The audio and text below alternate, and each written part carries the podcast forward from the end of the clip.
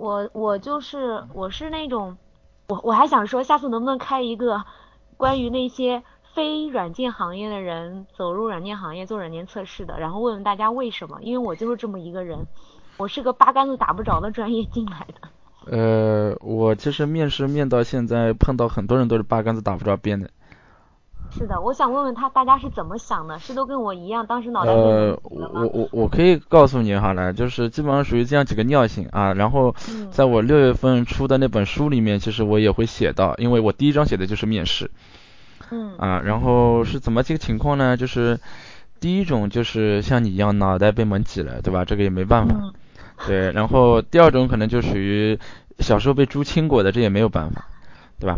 那基本上还有一些什么情况呢？就是一啊，我发现找不到工作了，我可能突然发现软件测试门槛比较低，那我就去应聘了。啊，这种是比较多的。那么还有一种呢？培训机构鼓动吗？对，还有第二种就是他说，啊，我也不知道软件测试做什么的，但是我花钱去培训过了，那我出来总归要找一个对口的专业吧，对吧？对吧？那个这个是属于第二种。那么第三种呢，就是说。他是相关专业的，那么或又或者说他也许不是相关专业，但是他说我立志想去做 IT，那么做 IT 的话，他说我立志想去做开发，那么他发现过了半年一年之后啊，这个我根本能力也好像及不上，那到最后呢，呃委曲求全，就说啊我开发不做了，那就做测试，测试也不错啊，那么基本上像我们，我觉得基本上像零零其实大概零七年到。到大概一零年左右这段时间，基本上做测试的人没有几个说我明确哦知道测试是干嘛的，然后哦我是奔着这个事儿啊来或者这个岗位来做的，没有，基本上都是你问他为什么做啊，嗯就这个理由那个理由，你问他测试到底做什么呢？这个他也帮你屋里就就是。这巴拉巴拉也说说不清楚，反正就是基本上大家都是比较茫然的。其实我觉得和你专业八竿子打得到打不着边，其实都一样。我和你讲，大家在同一个起跑线上面。嗯，也也许吧。然后我们当时培训班的时候，就是基本上我们分两种，直接培训班的名字就是对日软件外包培训班，对欧美软件外包培训班。然后好在那个培训班它是不收学费的，只要你到最后能找到工作就可以。我靠，还有这么好的培训班，那他挣啥钱啊？政府，无锡市无锡市政府给他钱，然后他能让一个人在无锡就业。无锡那边现在不是大力扶持软件外包嘛？整个有一个国家软件园，那边几乎都是一些软软件外包公司，可能是外包项目到自己在这这做的，也有像某公司那样卖很多人出去的，都都有吧。这果然是。对。我们我们要知道，呃，其实这这个外包是有有就是有就力可循，对吧？我们知道以前的制造业解决了很多的这个就业率问题，很多这个初中呃中专毕业的进这个制造业进工厂解决。那么后面国内这个汇率的上升，呃，那制造业可能慢慢出口会有问题。那同时你要解解决就业力问题。那政府突然发现，哎，外包是个好行业啊，它可以解决大量的这个应届毕业生，管他是计算机专业还是非计算机专业，我我都可以把他培训出来。所以各种外包公司内部的某某大学就诞生了，对吧？你你可以看到有对某某大学、叉叉大学。我只要政府只要设一个软件园，开一个软件园，然后造几幢楼，这个楼前三年可以免费给这些外包公司使用，然后呃外包公司就是可以去招很多应届生，然后政府给补贴，然后进叉叉大学里面进行培训，培训完了之后直接帮他们送到 对应的项目里面去面试，面试过了就可以上去了，所以说呃。本身早期的外包应该是属于中高端的一些人的通过人脉的这个关系，就是你靠谱的人介绍过来来干外包，后面呢就转变成这种卖人头的外包，完全就是劳动力，所以这个 IT 民工就就这称呼就这样诞生了。啊。嗯，而且我觉得这种外包真的会让就是那些外包人员的水平会拉低吧。说实话，如果像像我这种大学四年从来没有过任何计算机方面的一个系统的知识，就是填鸭式的培训了两三个月，然后就让你去面试，我觉得无论你天分再高，应该还是比不过那些真的经过系统培训的人，还是会有区别的。虽然后期可以，如果你真喜欢，你继续努力。但是大部分情况下，大家就是出来混口饭吃，没有说真的有发奋为 IT 行业做贡献的。我觉得还是真的是会拉低一些这个水平的吧。嗯，果然，郭文，我今天要大大赞赏你，你找的这位妹子非常的愿意说实话，让我很欣慰啊，真的是。哇，我们是吐槽大会。对呀，要吐槽嘛。就是要黑嘛，我最喜欢黑这我觉得，这我觉得不是不还不算吐槽，就这种 level 最多属于正常，不能算吐槽。好吧。对对对。那循序渐进，循序渐进。对对对对。嗯嗯。那基本上，因为我我还问个问题啊，就是外包的话，它是不是这个样子？因为我以前。呃，虽然我没去过外包，但是我被很多外包面试过，对吧？然后呢，外包的话，首先在面试流程上肯定是和正式员工不一样的，这一点你们是不是认同我？认同。我认同是基本上是这样。OK，那么第二个就是我感觉到是不是有这么回事？就是说，呃，外包和比如说这家公司两两两家公司其实是属于签了一个合同，然后可能是有个总价的，然后是不是说，是不是说就是说，呃，我比如说我我一个是十万的总价，然后我有十个人头，那么又比如说我第一个人他说不管他牛不牛逼，但是他靠着他的这个。这个这个就比比如说一种表现能力，他说，哎，我一个人谈了两万，那么剩下这九个人，无论他再怎么牛逼，他其实就等于是分接下来那八万嘛，对吧？嗯。然后有有嗯，然后就是说，如果到最后就是说，假设前面九个人都很挫，但是他们已经分掉了九万五，但最后一个人非常牛逼，是不是这个时候无论如何项目再怎么紧，外包也不能加价说，我我我我除了那五千块钱，我再给你个多一点。对，没办法加了。他这个钱呢，总数是一个定的，然后呢，这个钱拿到多少，他是要先扣掉这个利润率的，就是说公司就要把百分之多少已经拿走了，那剩下的才是分给这下面的人头的。嗯嗯。那早期呢，应该说汇率高的时候，哦，呃。还是蛮好的，所以你会看到呃早期的软件测试比较牛的一些能拿个一万一万多，那所以才会吸引大量的人做这个软件软件测试。那后期啊可以吐槽一下到什么情况？呃后期呃早期可能说你这个销售人员或者说嗯你有个很你推荐了一个很强的这个 TL，TL 很受到这个。这个大公司方的老板信任，然后你这个公司就可以拿到这个项目了，对吧？或者通过关系来拿到这个项目，呃，但是到了后期竞争激烈了，外包公司也多了，那就出现了什么状况呢？变成一个买卖，比如说买三送一，买四送一这样的样子。Monkey，你知道买三送一、买四送一的是是什么意思吗？啊，我我不是很明白，我正在帮你换一首很很抒情的音乐配音。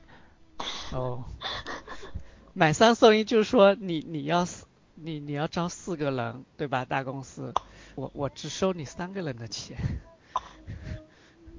然后我送你一个人，这样等到了激烈成这样。我听得很不爽，什么叫送你一个人？因为是卖人头，所以变成这样了。啊！我我这首歌会不会太……嗯，为为什么大家现在是欣赏音乐嘛？没人说话呀？嗯，呃，因为我个人可能只比较。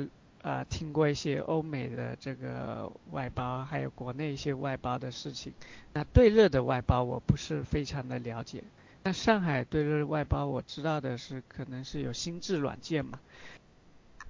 那其实对热外包，嗯，很多人还是希望直接去日本。嗯，去日本的话，一般来说，早期情况好的话，可能是三十万日元这个样子。但是后面我听说是价格越来越低，可能到了二十五万日元这个样。嗯，我算算啊，二十万的话是一万二，对吧？然后二十五万的话，也就是一万一万三四吧，差不多。嗯，东软东软应该有做这个对了外包的，并且，嗯，国内的对了外包更低，那去了日本的对热外包稍微可能还好一点，但是呢，可能。可能知道日本那个加班也比较严重的。国文说的这种是说把人卖到日本去吗？还是说有些公司会把项目拿过来到自己公司来做，然后这些项目都是日本那边的？两种，一种是日本过来的，比如在大连，你日本的项目拿过来在大连做。嗯。还有一种就是直接把人卖去日本的。哦，我倒是有认识一些朋友，他们都是做对日外包的。但是，我直接的能看到的是他们会很累，每天大部分时间处于正常四加一还是五加一那个样子，就星期六、星期天一定要有一天上班，然后晚上一定要，无论你有没有活干，你都要待到十点以后，就是那种强制性的。嗯，你是说在在日的企业吗？嗯，对，就那种日企，他那种外包是说把项目拿到自己这边来做。然后好像据说日本人那边要求你一定要有全部都在那边，很多人其实活干完了，但是就是不能走，然后就一定要在那边等，就感觉整个人都已经卖给公司了，然后他们公司内部就成了很多对儿，因为大家没有时间出去找男女朋友，就全部内部解决了。对对，然后就像现在 Rose 和 Jack 一样高潮了。啊 这首歌真好。嗯，呃，这个我也不得不吐槽，就是我以前在一家日企，以前在一家日企，然后那家日企的话呢，名字我就不说了，但是就是基本上让我就是就就此生难忘啊！那为什么？因为这家公司的很牛逼的一个地方在于它的，因为日日企里面的 test case 叫做试样书嘛，对吧？那么对，然后他们的所有的试样书，不管你有多少个 case。它全部是用打印机打出来，并且装订好。OK，然后我每天我每天看到的试样书就是从地板可以叠到天花板这么高，啊，好不环保啊。对，然后每个试样书上面，也就是每个 case 至少得得跑三遍，画三个圈，啊，如果来说有一个叉，那么重新跑。然后最终会拿一张能够铺在地板上非常大的纸来记录每一个项目，它们上面到底圈还是勾啊？这个事实，这个试样书打印到目前为止还是这个样子。所以你做完了都要打印出来吗？不是，是你必须先打印出来，一边做一边上面画圈圈。就所有的记录都是纸质的，没有说是一个一个管理系统或者什么的。他其实有管理系统，但是他是他说我要纸质的，这就是我觉得日本人被原子弹轰过脑残的地方。我听说过的是，呃，做那个测试的时候，每一个步骤你都要截一张图的，然后把这个每张截图截好了之后发给客户，表示你已经把这个每个 case 都测过。哦，好变态呀！然后。我说到这个，我突然想到另一个，就是我不知道有没有人遇到过或者听到过这种情况。我的上一家公司，我在那里面是正式员工，但是公司里面有一部分是外包的嘛。曾经出现过公司跟外包公司吵翻了，然后立马就把所有的外包人员撤回那样子，或者是这边公司就不想要那些人了，宁愿违约，就把一大批人全部解散解散掉，遣遣送回。就是外包公司那样，我觉得这种事情对于被外包的人感情伤害还蛮大的。就是这样子被遣送回去，可能会前一个月公司好一点的会正常的给你发工资，过了一个月如果没有合适的工作的话，你可能就面临着被迫离职这样。我觉得这一点也挺坑的，有的有的公司。这个实在是呃，遣送，遣送这个是属于 他偷渡到了外包公司啊，不，偷渡到了乙方，对吧？然后被乙方送回来。没有，人家是直接取消你的签证，对吧？你直接就黑了，然后，懂是吧？嗯，他们就是国内有遇到这种也叫遣送，就是是是我朋友真的碰到这种情况了，但他还算比较好，他很快的找到工作，然后有的人可能会。没有合适的那种话，就真的是自己去离职嘛。因为你有的公司，而且是那第一个月，因为你客户那边暂时没有事情，把你送回原来的公司，完了之后还不给你发正常的工资，只给你所谓的基本工资，然后就非常少嘛。在上海这种地方，感觉交完房租就不剩什么了那种。嗯，这个在最近两年，很多外包公司还情况蛮多的。因为之前我们面试碰到一个人问我，嗯，这项目能做多久啊？呃，做完这项目后面还有项目吗？当时我不知道，我没意识到，我不知道这是什么情况，因为我们这边项目一直有，还怕没人做。后面我才发现，哦，有很多公司他做的项目，他。这个销售或者说这个叫啥 DM 啊，还是 BM，并拿了项目可能只有临时的三个月六个月，那很多人啊三个月做了一下这个项目，然后中间空了，等在那发最基本的工资，然后再去面试另外一家，哦做了六六个月，然后又等在那，可能有人最多可能是什么情况，一年里面做了好多项目，然后那那那面试的时候写的简历。让人震惊是吧？一看哇，你做了这么多项目，后面一看哦，原来每个项目都只有三个月，少的只有一个月，还有中间很多时间根本说不清楚你在干嘛，就会有这种情况出现。那如果这个人多了呢？之后这个外包公司就要想尽办法把这些人给赶走吧。就想着，哎，这很多人，这这这人不能养着是吧？那要想各种的理由是吧？奇葩的理由，看看这讨论区有没有人来分享一下。哇，现在这个音乐这么嗨。或者这样的经历。刚刚我看到讨论区有人说碰到了三回了。是我看错？是我打开的方式不对吗？呃，你打开的方式蛮正确。然后，那个就是有有有一位同学说碰到三次了，我那个朋友也有碰到过的。但是我觉得这种，哎，真的完全不是被外被外包的人的问题，就是哎比较比较不走运吧，当时。OK，那么我觉得今天我们其实没有吐槽，我们好像。只只是说让大家正确的理解了外包。吐槽是什么意思？就一定要黑他是吗？嗯，对的对的，就是往死里黑，黑出翔。啊，说个故事。嗯，某某某同学能力很强，对吧？那那这个大公司觉得要派他到国外去，有到国外工作的机会。那这上面的这个管理人员呢？看到了这个东西，但是最终这个人没有去成。这管理人员 也找了他谈话，说我们在美国还有很多人就是没活干，待在那，所以你这个名额啊，我们决定不给你了，并且啊，也不要做这个什么什么希望，反正就是没你的份。最后这位人员非常的郁闷，能跑了。所以说呃。这个外包可以吐槽的是什么呢？就是有一些中间层，中间层，特别是他可能并不是从技术做上去的，他只管去拉这个项目，那他屁股决定脑袋，所以他想到的就是钱的问题，怎么样可以这个让这个利润最大化，所以经常会黑这个下面的。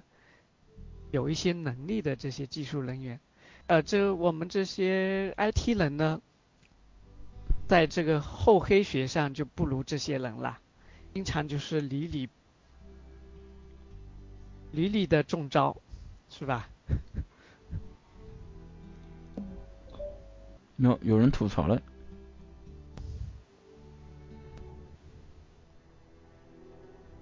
我们这外包公司里一个员工被拉回公司后只给基本工资，他觉得还有两个月不就能拿到年终奖了，就等着呗。然后现在说了个不服从管理，年终奖也不给了。当他还让别人光拿了两个月的基本工资。还有一个同学说，之前在某山实习，某山是什么？派遣岗的，做了一个多月辞了。现在过去两个月，以前一起派遣的同学都被要求搬出办公大楼，搬去公司新租下来的写字楼，专心做一个派遣员工了。本期节目播放完毕，支持本电台，请在荔枝 FM 订阅收听。